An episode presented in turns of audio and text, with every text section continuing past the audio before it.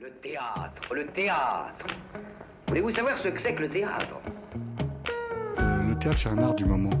On est en rapport direct avec les spectateurs. Pièce détachée, il faut que le théâtre présente une autre forme, une autre manière de vivre. Sur Radio Campus Paris. Le théâtre est pour tout le monde, pour vous comme pour les autres. Faut pas être exclusif. Bonsoir à toutes, bonsoir à tous et bienvenue dans Pièces détachées, l'émission consacrée aux arts vivants en Ile-de-France sur Radio Campus Paris. Pièces détachées, les arts vivants à la radio. Ce soir, nous avons le plaisir de recevoir Stéphanie Jasmin pour parler de son texte Les Dix Commandements de Dorothée Dix, joué du 7 au 26 juin au Théâtre de la Colline. En chronique, on vous parlera de quatre pièces. La Merda de Christian Ceresoli, jouée au Teatro Leonardo à Milan le 3 mai.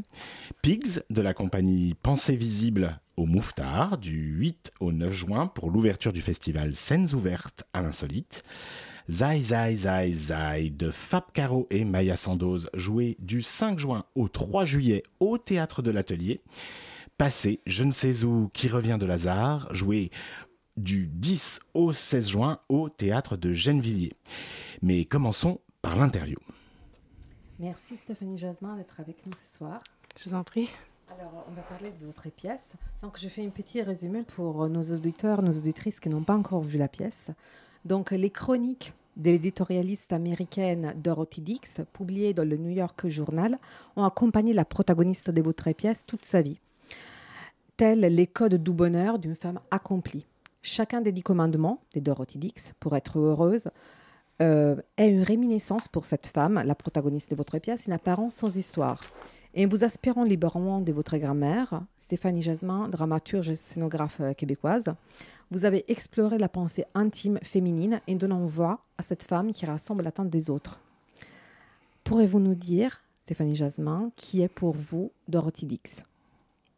En fait, euh, je ne la connaissais pas euh, avant de, parler avec ma grand-mère un jour à la fin de sa vie.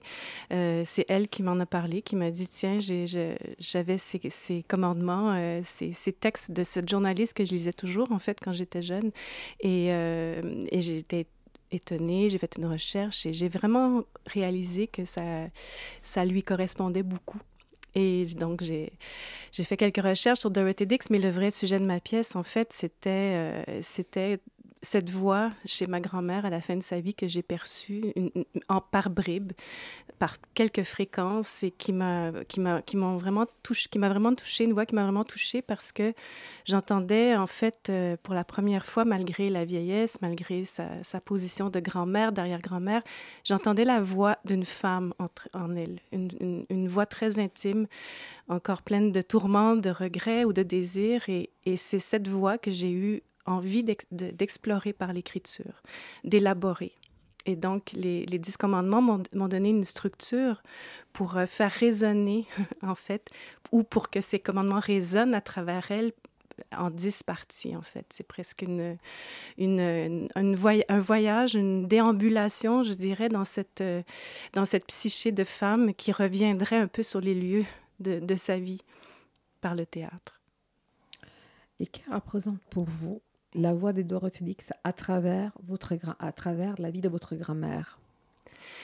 Ben, en fait, ce que j'ai réalisé en, en lisant ces, ces, ces, sortes de dictats pour être heureuse, c'est que outre le fait que plusieurs ont sont pleins de bon sens euh, et paradoxalement donnaient une certaine permission d'autonomie du bonheur chez, la, chez les femmes de, l'époque. C'est, c'est une femme donc, qui a vécu le 20e siècle, hein, donc euh, qui était jeune dans les années 40, euh, 30, 40, euh, 50, et, et qui, mais en même temps qui correspondait vraiment à l'idée du succès à l'américaine aussi, qui, euh, je dirais, qu'il y avait une certaine dureté, une certaine violence dans ces commandements-là qui, qui disait en gros vous êtes responsable de votre bonheur et c'est vraiment de votre faute si vous n'êtes pas capable de le, faire et que et de soigner l'apparence la, du bonheur ou de ne pas penser à ce qui est discordant et ce qui est douloureux euh, ben c'est faisait partie de cette de cette euh, de cette façon de dépeindre le bonheur très américain finalement très euh, très nord-américain Et donc, euh, ça en fait, ces, commandements ont, pu faire résonner justement une voix plus dure en elle aussi, parce que c'est comme en revenant sur sa vie, tel un peu le, le Théo dans le théâtre japonais qui revient sur les lieux de, sa vie euh, dans une autre forme, dans la forme fantomatique presque.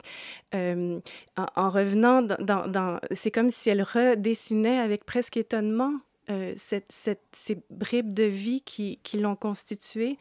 Euh, par une voix qui a tous les âges, qui contient tous les âges. Un peu comme la mer, à la fin, elle le dit, la, la mer contient le temps, elle est toujours la même. La mer MER, l'océan, et elle, c'est un peu ça aussi. Donc, pour moi, c'était vraiment la ligne directrice souterraine, je dirais. Le sujet principal, c'est vraiment cette voix qui passe à travers le temps, comment, comment, comment reste, que, reste-t-il de, de, cette, euh, de la personne que nous sommes en dehors des, des, de, des formes sociales, en dehors de, des fonctions, en dehors de l'image, en dehors d'un tas de choses qui sont, euh, des relations autour de nous aussi qui nous constituent? Quelle est cette part qui reste? Et je pense que le théâtre permet d'explorer cette, cette, façon de, de, parler de soi d'une autre façon, mais d'une façon qui, qui, a une forme, qui, qui a une, une, une, une façon de, de, de, surgir et non pas de s'adresser à, à, quelqu'un. Et euh, moi, j'ai énormément aimé votre texte, hein. euh, mm. comment il explose, euh, comment il s'expose comment il, euh, il se déverse hein, comme si les digues avaient sauté et, voilà cette femme qui ne peut plus s'empêcher de parler. Ça m'a rappelé euh, Voyage au bout de la nuit euh, de mmh. Céline, qui commence par Moi j'avais jamais rien dit et qui se termine par Qu'on n'en parle plus, mmh. comme si le livre c'était le temps de cette parole. Et de la même manière, votre héroïne, à l'instar de, du héros de, Céline, eh ben, on, ne sait pas ce qu'elle veut, on ne sait pas ce qu'elle désire. Elle semble être l'objet, le jouet des désirs et des volontés des autres. Elle semble subir sa vie. Même ses commandements, elle les emprunte à une autre. Elle s'efface derrière les autres alors même qu'elle est face à nous, parlant. Est-ce qu'il y a une inspiration célinienne ou est-ce que vous vouliez juste évoquer la condition des femmes?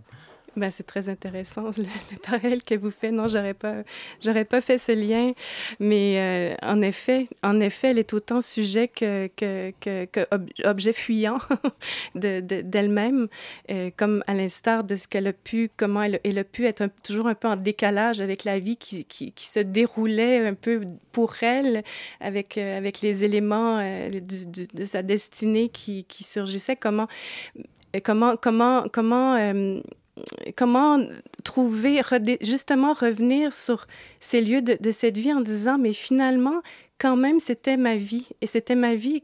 et qu'est-ce qu'est-ce encore là, que reste-t-il? Et cette part, euh, cette, en fait, cette part euh, insaisissable qui fait que, que la vie, finalement, euh, se, se, déroule et, et, et, est vécue dans le présent.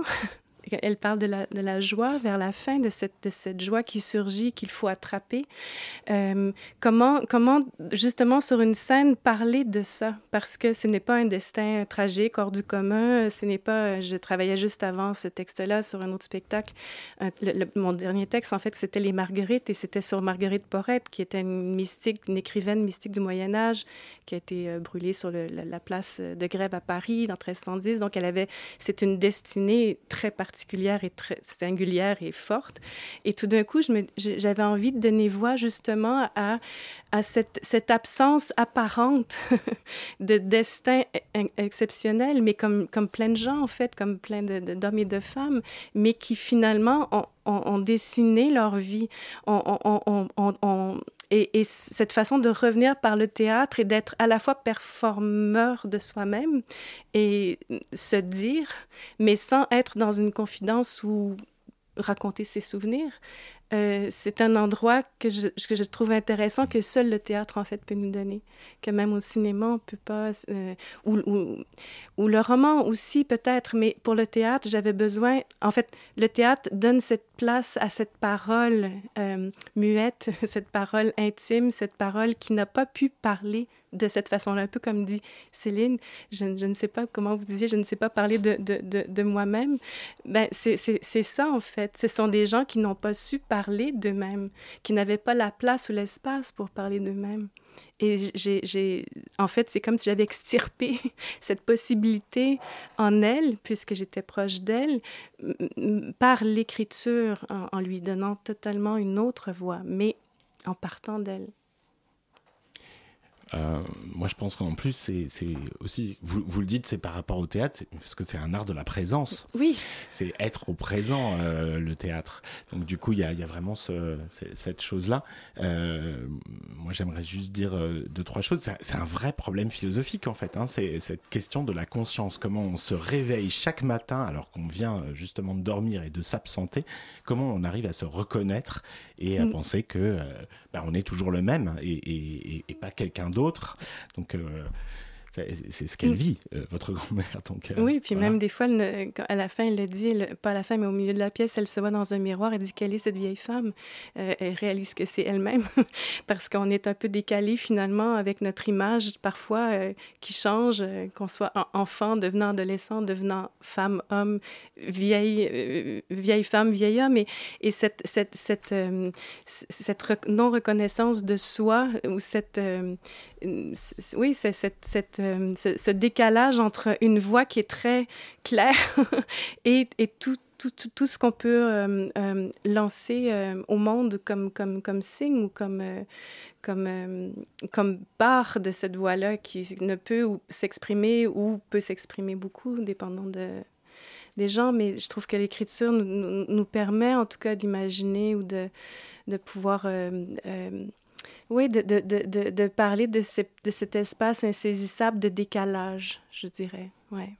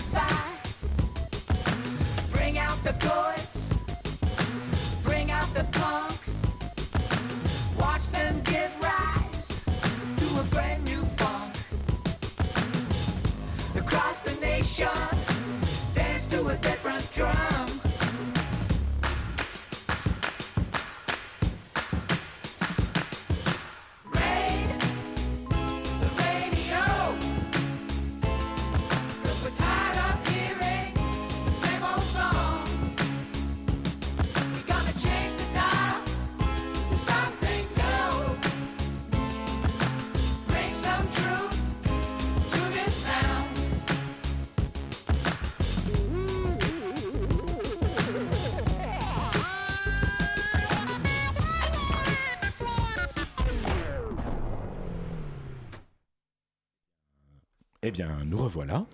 C'était le premier morceau de la soirée, Red the Radio par General Electric. Nous sommes toujours en compagnie de Stéphanie Jasmin pour parler de son texte Les Dix Commandements de Dorothy Dix, joué du 7 au 26 juin au Théâtre de la Colline. Stéphanie Jasmin, donc la femme du monologue inspirée par la figure de votre grand-mère.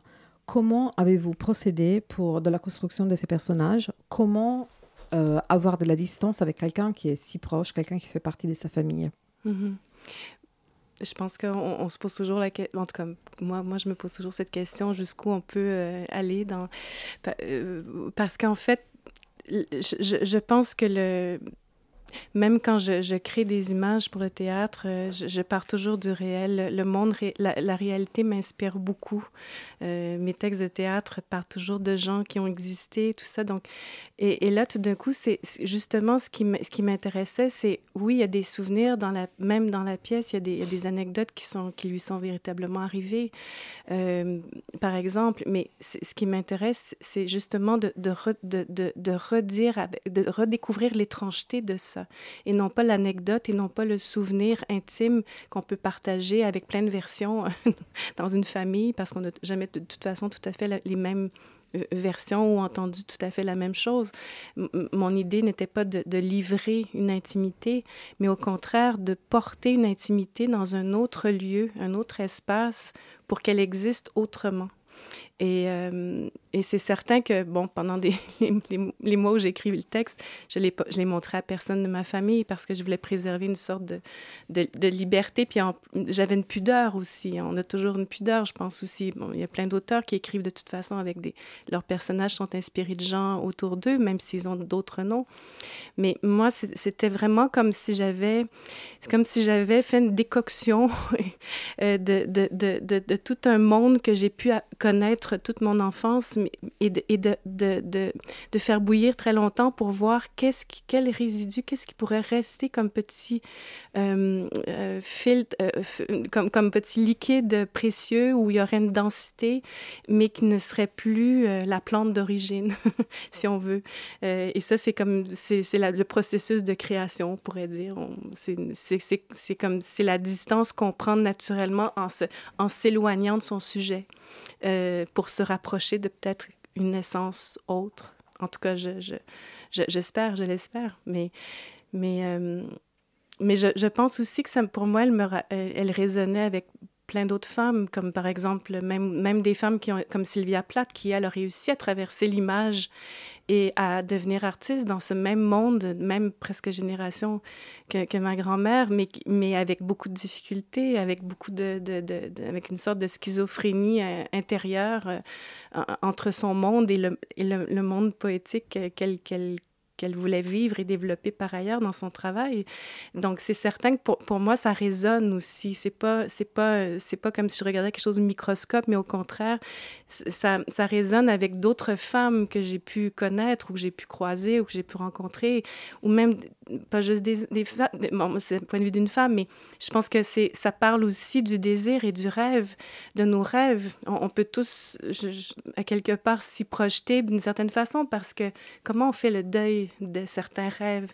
Comment on peut euh, continuer à, vivre sans ces, ces rêves qu'on n'a pas euh, réalisés ou, et, et voilà, pour moi, ça croisait peut-être plusieurs préoccupations, mais, mais après, c'est une, une, impulsion aussi. Hein? C'est pas quelque chose qui est prévu.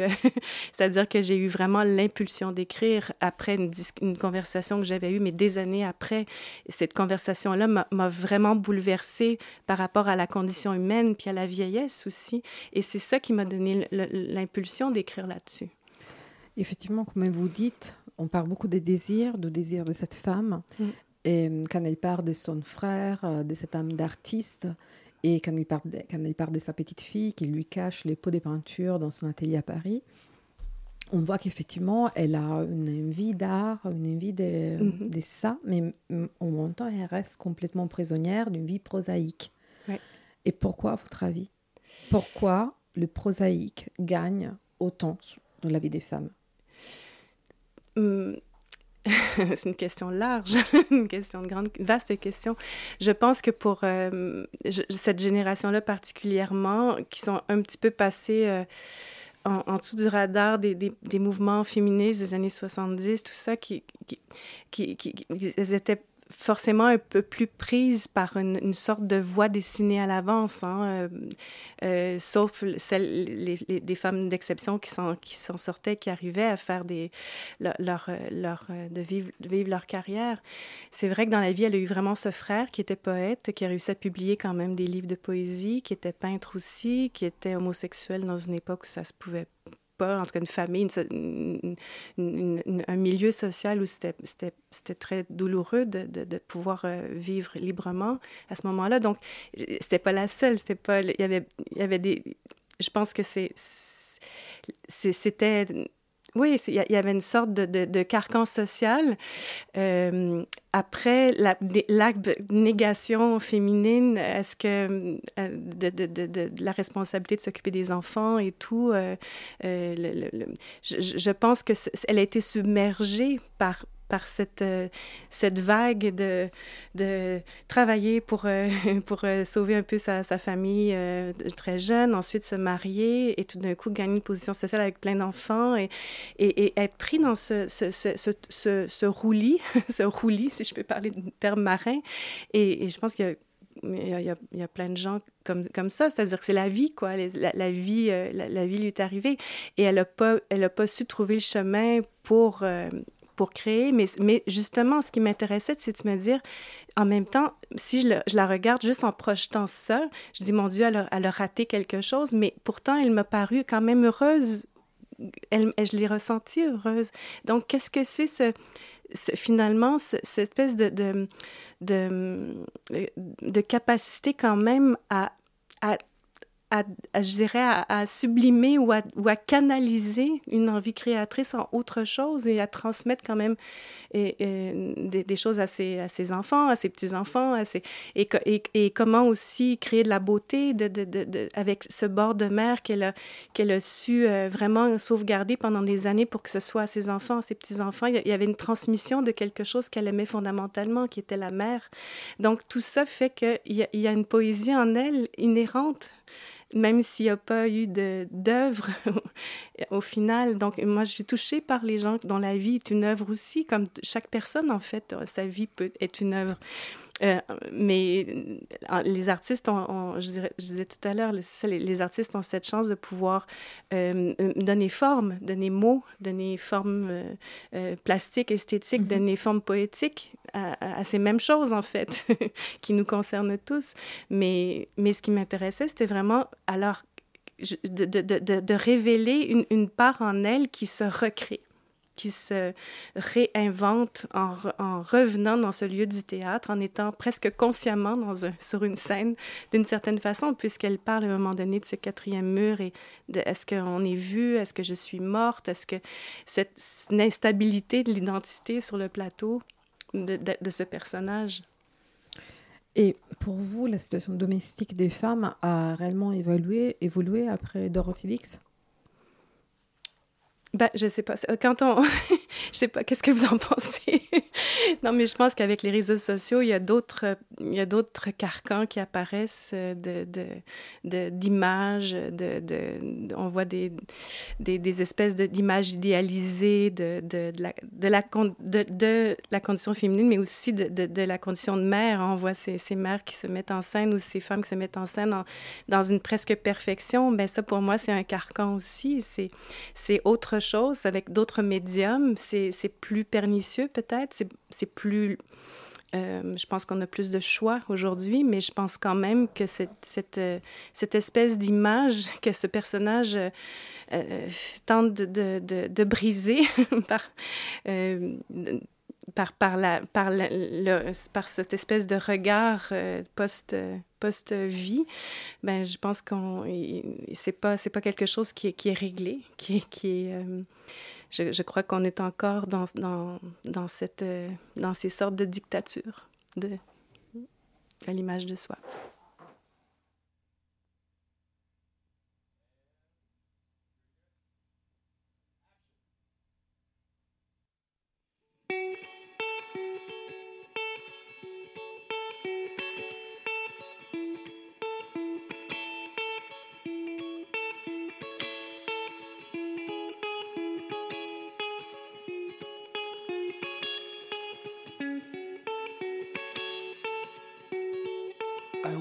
To the morning sky first.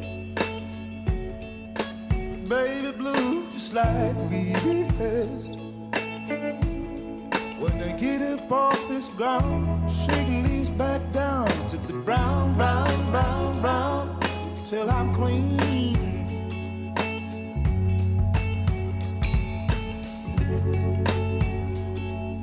Then I walk where I'll be shaded by a meadow of green, for about a mile. I'm headed to town, town, town, in style. With all my favorite colors, yes, ma'am.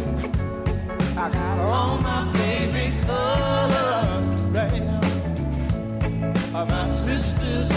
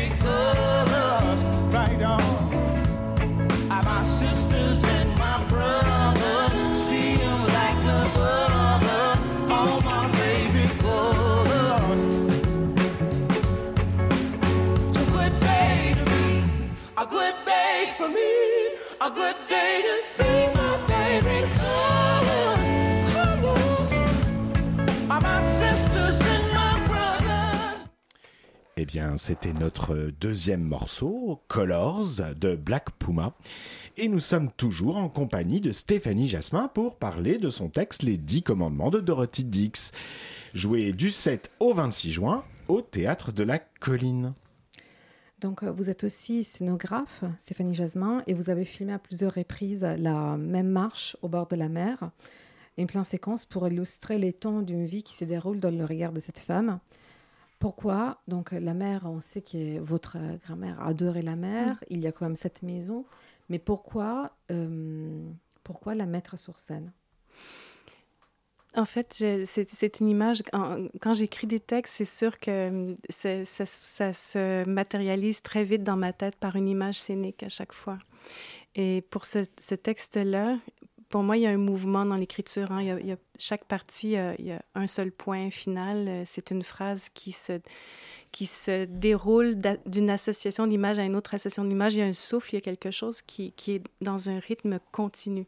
Euh, et pour moi, la, marche, euh, et en fait, donnait un mouvement perpétuel physique, si on veut, dans, dans l'image, à un, personnage qui est, qui est quand même assez statique sur scène, assez fixe, parce que, mais c'est à l'instar de ses pensées, hein, c'est la, la, la, la, liberté de la pensée d'aller là où elle veut, mais qui, se, qui, se, qui est accompagné par un mouvement euh, euh, à la fois visuel, mais aussi physique, puisqu'on on a quand même le, le mouvement des trois caméras qui, avec lesquelles je tournais en même temps, qui, qui, donne une espèce de, doux roulis à, cette, à cette marche, et d'instabilité aussi.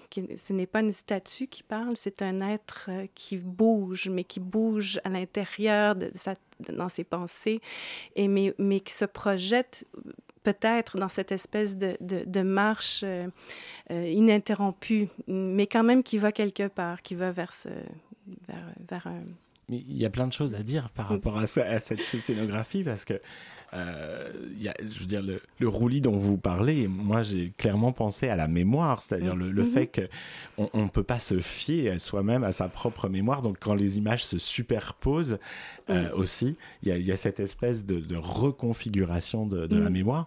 Mais euh, moi j'ai été très frappé.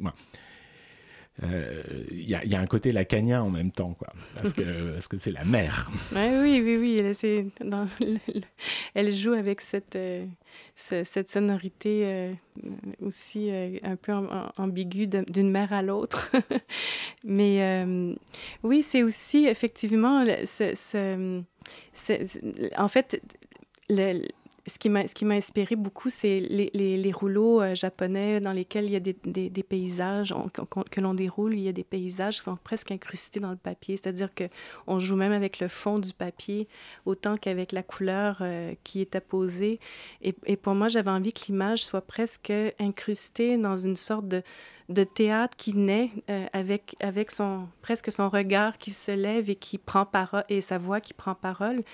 Et euh, que, que ce soit justement un, paysage qui n'est pas fixé et qui, qui est instable dans son, dans son mouvement, mais aussi même dans sa, dans sa constance, puisque euh, on passe du jour à la nuit, à une journée grise, à une journée ensoleillée. Donc, on- c'est c'est un paysage qui se métamorphose, mais c'est un peu comme, la mer qui ne change jamais, mais qui change à chaque seconde, en fait. J'avais fait un, très beau rêve quand j'étais j'étudiais en cinéma. J'avais rêvé qu'un un, un vagabond vivait sur une plage et il m'avait montré où que sa, cabane de carton et il avait coupé un grand rectangle et on voyait juste la mer et le ciel. Puis il disait Viens t'asseoir à côté de moi, c'est mon film, je le regarde toute la journée. Donc c'est juste un cadrage fixe sur quelque chose qui finalement se métamorphose toujours. Et je pense que j'avais j'avais envie que cette, cette marche n'ait pas de fin parce que on ne passe pas du jour à la nuit, mais des jours aux nuits, au pluriel. Et face à ces paysages constants, la mer, on voit quand même que la femme, les personnages sur scène, changent de voix par rapport au temps. Mm. Donc il y a plusieurs voix. Mhm. Comment vous avez travaillé avec euh, Alors Denis de- Comment oui, euh, Denis a travaillé euh, beaucoup sur le sur cette euh, il, appelle ça les glissando c'est-à-dire c'est pas c'est pas fabriqué c'est vraiment une quelque chose qui s'imposait par par le les bascules comme ça d'un âge à l'autre mais sans que ce soit euh, composé que ce- c'est presque l'énergie vocale qui qui fluctue par rapport à, justement au présent. Vous parliez de cet art du présent, au présent de la voix qui, qui, qui surgit tout d'un coup. Mais, qui, euh, mais, c'est ça, c'est vraiment, ça s'est fait presque naturellement dans le travail sur le texte euh, euh, avec la comédienne, avec Julie euh, Le Breton, qui, oui, qui, arrive à, faire passer ça, à être traversé plutôt qu'à fabriquer, je dirais, ces, ces- voix.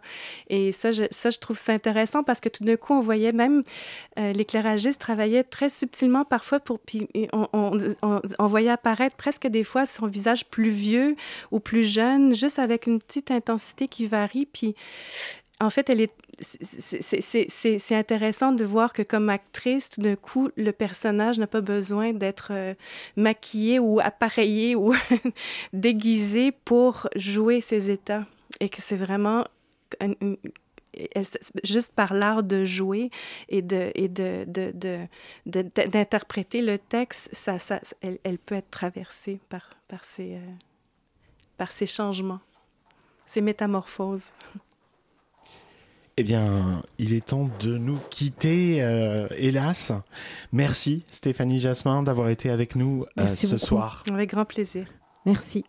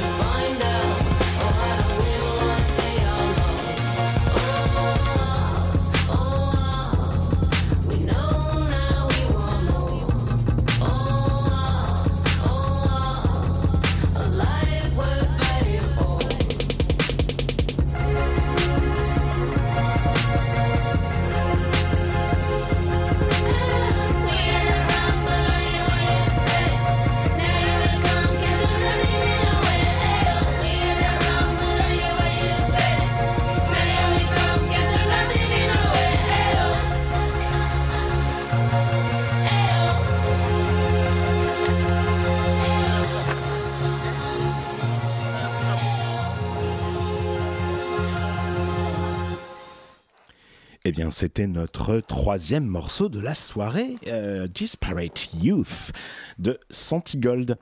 Et maintenant, c'est le moment des chroniques. Il s'agit d'une, il s'agit d'une, d'une, d'une histoire, euh, c'est-à-dire qu'en fait, il s'agit plus d'un, d'un concept d'histoire. Ce soir, on va donc vous parler de quatre pièces de théâtre. Euh, Camilla, vraiment, mon accent italien est, est mauvais parfois. Alors, on t'entend pas très bien La- on commence avec. La Merda de Christian Ceresoli, qui a été joué au théâtre Leonardo à Milan. le 3 mai. Pigs de la compagnie Pensée Visible au Mouffetard du 8 au 9 juin pour l'ouverture du festival Scènes Ouvertes à l'Insolite. Zai, Zai, Zai, Zai, je les compte, hein, c'est pour ça que je vous les répète. de Fab Caro et Maya Sandoz, joué du 5 juin au 3 juillet au théâtre de l'Atelier. Et Passé je ne sais où qui revient de Lazare, joué au- du 10 au 16 juin au théâtre de Gennevilliers. Et euh, on commence par notre chronique d'Italie sur la merda de Cristiano euh. Merci. Alice, on t'écoute. Coucou, c'est bien Alice depuis l'Italie qui va vous reporter sur les meilleurs, les moyens et les pires spectacles qui passent sur les planches de l'autre côté des Alpes. Aujourd'hui, je vais vous parler de La Merda de Christian Ceresoli que j'ai vu à Milan au théâtre Leonardo à l'occasion de la dernière de la tournée célébrant le 10 ans de vie de ce spectacle qui était un véritable succès en Italie comme à l'étranger. Vainqueur du Fringe Festival d'Édimbourg en 2012, ce monologue joué magistralement par Silvia Gallerano a remporté un énorme succès à la fois de critiques et de public dans de nombreux pays du monde entier. Ce texte euh, représente un bon instantané de l'Italie à l'époque du gouvernement Berlusconi et des faits qui ont ensuite abouti en 2011 dans le Rubygate, le scandale qui a vu Silvio Berlusconi et d'autres personnalités du monde politique et du spectacle italien accusés d'exploitation de la prostitution et abus sur mineurs, qui a fini par entraîner la chute du gouvernement. Pour cela, peut-être, il y a dans cette pièce quelque chose de libératoire, évacuateur justement, qu'il fallait dire et qui ne pouvait plus être tu, retenu comme une fonction physiologique vitale du corps. Et un peu comme il le fait dans le conte des habits neufs de l'empereur, la voix de l'enfant qui finalement s'écrit Le roi est nu, ce texte ne fait que montrer ce qui en effet était déjà sous les yeux de tout le monde et dont tout le monde était au courant, mais qu'il fallait quand même déclarer ouvertement pour qu'il cesse d'être gênant et puisse se faire propos, conte, œuvre d'art en sortant du tabou qui le rendait obscène.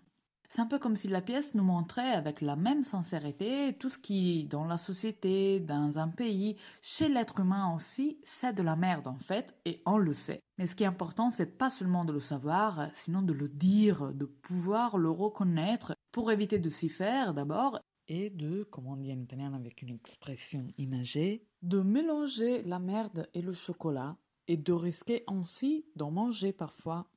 En effet, Combien de merde est-on disposé à avaler pour réaliser nos projets, objectifs, euh, au nom de, de... de quoi déjà? Ah oui, de, de nos idéaux. Et c'était quoi un idéal en fait? C'est c'est un peu comme un rêve, ah oui. Du coup, combien de merde on a déjà englouti si on n'arrive plus à distinguer un rêve de l'ambition pure, aveugle?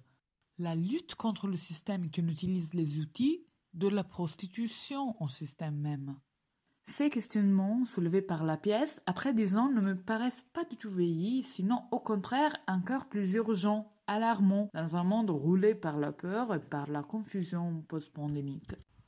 La réception du spectacle a été encore une fois très bonne, donc peut-être qu'il y aura d'autres dates en Europe, et donc j'espère qu'il va revenir en France aussi. Voilà, donc pour aujourd'hui c'est tout. Merci, ciao ragazzi, à la prochaine. Merci beaucoup Alice pour cette chronique. Alice, grazie Alice. On poursuit avec Pigs de la compagnie Pensée Visible au Mouffetard du 8 au 9 juin pour l'ouverture du festival Scènes Ouvertes à l'Insolite. Julien, on t'écoute. Alors, donc Pigs, effectivement, tu l'as dit, c'était au Mouffetard, une mise en scène de Raquel Silva. Dans le cadre du festival Scène ouverte à l'insolite, qui est co-organisé par le Mouffetard et le Théâtre Manu, et qui se définit comme étant un terrain d'expérimentation et d'expression de jeunes compagnies. Et là, c'est le travail de la compagnie Pensée Visible. Alors, on n'a pas eu de dossier de presse. Donc euh, je suis allé piocher un petit peu sur le site internet de la compagnie qui définit le spectacle comme étant une fable philosophique et onirique. Sur scène, trois femmes. Raquel Silva, Elisabeth Ascarine, Alessandra Solimen, j'imagine, d'après ce que j'ai pu voir, euh, d'après ce que j'ai pu comprendre du site sur euh, la scénographie. Une seule voix, celle de Raquel Silva. Le texte nous plonge dans l'effondrement économique, particulièrement du Portugal, en 2008, suite à la crise des subprimes et à l'effondrement de l'économie mondiale. Alors Raquel Silva et les deux autres marionnettistes manipulent, alors avec un très grand talent et un vrai sens de la mesure, différents types de marionnettes, dont un superbe serpent de papier et une peluche de cochon qui donne son nom au spectacle. Les habillages lumineux et sonores sont très réussis, il y a une vraie maîtrise technique, mais, et c'est là que euh, je, je suis sorti plutôt déçu de ce spectacle, j'ai trouvé le texte plutôt faible. Le texte se veut très politique, et euh, moi j'ai plutôt eu l'impression d'un vernis politique euh, assez basique, posé, posé là, en fait, sans que ce soit vraiment utile. Et, sans, grande finesse. Le texte, euh, oui, assez faible. La galerie de portraits, moi j'ai trouvé qu'elle manquait de corps, que ça restait très caricatural. On a là le, portrait d'une gentille sœur euh, et de son frère égoïste et capitaliste. Le cochon qui, donne son nom spectacle évoque le balance ton porc, et là aussi un horrible capitaliste manipulateur qui veut posséder le corps de la femme. Un peu réchauffé quand même. Au final, voilà, euh, vraiment ce discours politique sonne creux. Pour moi, c'était, ça ressemblait à une, à une espèce de tentative de mettre de l'âme pour habiller un, un esthétisme euh, assez conceptuel et euh, somme toute assez indigeste. Alors, il est possible que euh, je sois simplement trop attaché à la narration et que donc j'allais chercher ce que le, ce que le spectacle te proposait pas, puisque si on est, si on est attaché surtout à la beauté esthétique, je pense qu'on peut sortir de là avec plaisir. Pour moi, c'était plutôt un moment d'ennui. Ah, merci Julien. Le spectacle sera joué aussi le 25 janvier 2023 à la gare numérique de Gemont et le 28 janvier, toujours 2023, à la Biennale avec ou sans fil 2023 de l'hectare territoire vendômois. Donc ça va, il y, a- il y en a pour le nord et pour le deuxième, tu sais pas Vendôme Vendôme. Oui. Et on continue avec la chronique de Zai Zai Zai Zai Zai. J'en ai mis un de trop. De Fab bon. Ah, c'est bon. De Fab Caro et Maya Sandoz, joué du 5 juin au 3 juillet au théâtre de l'Atelier. C'est mon tour, c'est moi qui m'y colle. Et c'est l'adaptation pour la scène de la bande dessinée éponyme de Fab Caro, vendue à plus de 300 000 exemplaires et qui a déjà été adaptée au cinéma par François de Sagna. C'est l'histoire de Fabrice, auteur de BD, qui s'aperçoit qu'il a oublié sa carte de fidélité à la caisse d'un supermarché. La caissière appelle le vigile, l'homme s'enfuit en menaçant le vigile avec un poireau et commence alors une cavale sans merci pour celui qui devient rapidement l'ennemi public numéro un. Alors que les médias s'emparent de l'affaire et que le pays est en émoi, le fugitif, partagé entre remords et questions existentielles, trouve un point de chute inattendu quelque part en Lozère. Et figurez-vous que c'est drôle parce que au même moment, à Paris, se joue une autre adaptation scénique de la même bande dessinée au théâtre de la Comédie de Paris jusqu'au 9 juillet. Enfin, pas exactement la même. À la Comédie de Paris, c'est une lecture vivante à deux voix avec musique live et projection des planches de la BD. Ici, au théâtre de l'atelier, on nous fait croire qu'on va assister à l'enregistrement radiophonique de la pièce. Donc, pas de décor, si ce n'est des micros, et huit comédiens qui se répartissent les rôles. Ce qui est drôle, c'est que le masque et la plume devaient rendre compte de la version du théâtre de l'atelier, mais les critiques n'avaient vu que la version de la comédie sur laquelle, une fois n'est pas coutume, ils étaient plutôt d'accord et dithyrambiques. À coup de hilarant, les spectateurs sautent de leur siège et patati et patata. Peut-être que notre rédactrice en chef a voulu réparer l'injustice infligée à la version du théâtre de l'atelier. Une secrète histoire de compétition entre pièces détachées et l'illustre et vénérable émission de critique du service public. Et elle m'a donc envoyé moi. Moi, l'habitué des spectacles de danse contemporaine, moi, l'amoureux des mises en scène du théâtre public, et ça a été un véritable calvaire. Dès le début, avec ce prologue censé, j'imagine, chauffer la salle en nous faisant croire qu'on va pouvoir avoir notre place dans cet enregistrement radiophonique, à coup de bruitage d'une salle en délire, connivence entendue pour un spectacle qui ne sera jamais participatif, jusqu'au casting impitoyable de comédiens qu'on aurait volontiers vu exceller chez Patrick Sébastien et pour lesquels on ne peut avoir aucune empathie, tant ils respirent à la fois suffisance et médiocrité. Je suis désolé. En passant par ce jeu, tout en tension feinte, mal interprété, hurlant systématiquement, faisant preuve de l'hystérie la plus caricaturale, comme pour nous empêcher de nous endormir. Même McCain fait ça mieux. Tout était indigent, la qualité d'interprétation déplorable, les costumes pompés sur la version cinématographique. Quelle paresse intellectuelle. Le spectacle est bâclé en une heure, la salle est aux anges, elle en a eu pour son argent, et je m'apprête à partir sans avoir applaudi, sans avoir ri une seule fois, me demandant ce que j'avais bien pu faire dans une vie antérieure pour subir un tel revers de karma. Mais c'est là que le show commence. Deux dames assises à côté de moi veulent savoir ce qui m'est arrivé pour que je sois à ce point atterré. Elles se sont dit que peut-être j'étais un étranger et que je n'avais pas compris le spectacle, maîtrisant pas les subtilités du français. Subtilités qui, je vous l'assure, sont inexistantes dans ce spectacle à l'humour potache et grivois. Je leur dis que je vais au théâtre pour m'élever. Elles me demandent euh, ce que je vais voir habituellement. Je réponds Castellucci. Ouf. L'une ne sait pas de qui je parle et l'autre. Eh bien, se rappelle avoir vu quelque chose à l'Odéon, invité par des amis, et elle avait trouvé ça un télo. Je leur parle de la distinction des trois théâtres selon Brecht, un théâtre de divertissement qui, en un sens, permet de passer la pommade sur nos malheurs, nous les rendre acceptables finalement, un théâtre politique qui tenterait de nous édifier en étant dogmatique, et un théâtre rituel, une sorte de grand-messe qui rassemble une communauté. Le théâtre de Castellucci, eh bien, appartiendrait à cette catégorie. Elles me disent qu'elles ont adoré Zai que c'est fort euh, parce que ça dénonce des trucs de notre société. Je demande quoi? La question des cartes de fidélité. Waouh et je leur demande si elles avaient besoin de cette pièce pour dénoncer la société de consommation. Elles répondent que non. On est à la veille d'une élection. Je leur demande si elles vont voter Macron euh, demain, puisque le spectacle dénonce aussi les ministres violeurs euh, nommés par le président de la République. Bien sûr, elles ne répondent pas.